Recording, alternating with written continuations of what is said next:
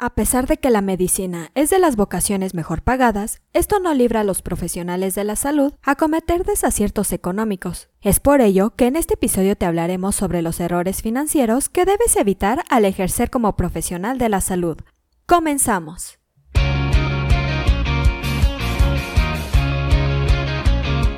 Asistencia Médico Legal, su empresa de responsabilidad profesional médica, en la cual te damos tips y consejos que te ayudarán a destacarte en el sector salud y evitar cualquier contratiempo con tus pacientes durante el desarrollo de tu profesión.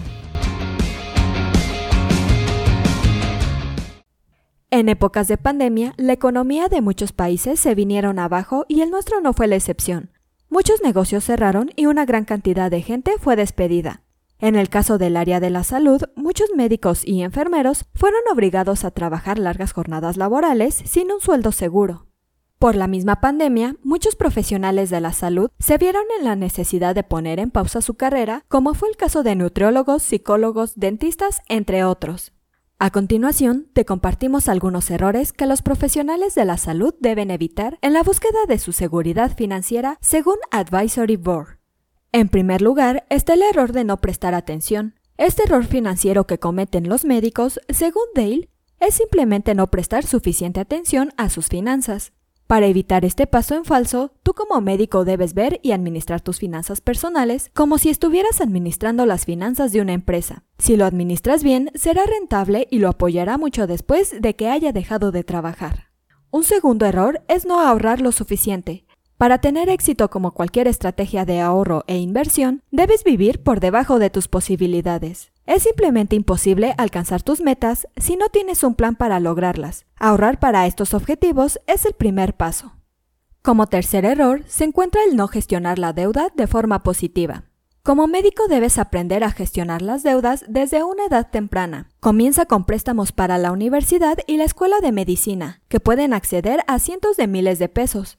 Luego, si decides continuar con la práctica privada, existen préstamos asociados con el arrendamiento, la compra de equipos, la administración de la práctica y la operación comercial. Los médicos también suelen tener hipotecas de altos saldos en sus residencias principales. Cuando agregas todo este apalancamiento, como médico tienes que pagar una gran cantidad de intereses. La gestión adecuada de este apalancamiento, la adquisición de los préstamos adecuados, el pago de tasas de intereses bajas y lo que es más importante, la gestión del flujo de caja son la clave del éxito. Un cuarto error es el no ser conocedor de impuestos. Cuanto más altas sean las ganancias, mayor será la factura fiscal. El viejo refrán de un peso ahorrado es un peso ganado tiene mucha verdad en este caso. Afortunadamente existen muchos paraísos fiscales y exenciones que los médicos pueden aprovechar. Sin embargo, con demasiada frecuencia hay médicos que no maximizan sus deducciones y simplemente pagan demasiado en impuestos. Como quinto punto, evita no estar debidamente protegido. Este problema no es exclusivo de los médicos, ya que la mayoría de las personas no cuentan con un servicio de responsabilidad profesional adecuado. Especialmente para los médicos, tener la cobertura adecuada es imprescindible. Recuerda que una demanda te puede quitar tu licencia para ejercer tu profesión o incluso tu libertad, por lo que contar con un tipo de protección es indispensable para tu seguridad profesional y personal. Para obtener más información sobre nuestro servicio de responsabilidad profesional médica, visita nuestra página www.asistenciamedicolegal.com o llámanos al teléfono 55 58 71 51 67. Por último, procura elegir las inversiones adecuadas. Debido a que los médicos generalmente tienen amplios medios, a menudo se les proponen todo tipo de inversiones exóticas. Pero es importante ceñirse a vehículos tradicionalmente viables como acciones, bonos y activos líquidos. Tener una estrategia de inversión adecuada, con la diversificación adecuada y atención a la tolerancia al riesgo es la clave para el éxito. Tomando en cuenta estos puntos, te aseguramos que tus finanzas estarán al día y así asegurarás tu futuro y el de tu familia. Eso es todo por hoy. Te invito a no perderte nuestros próximos episodios. Y la forma de no perdértelos es suscribiéndote a este podcast desde tu aplicación preferida.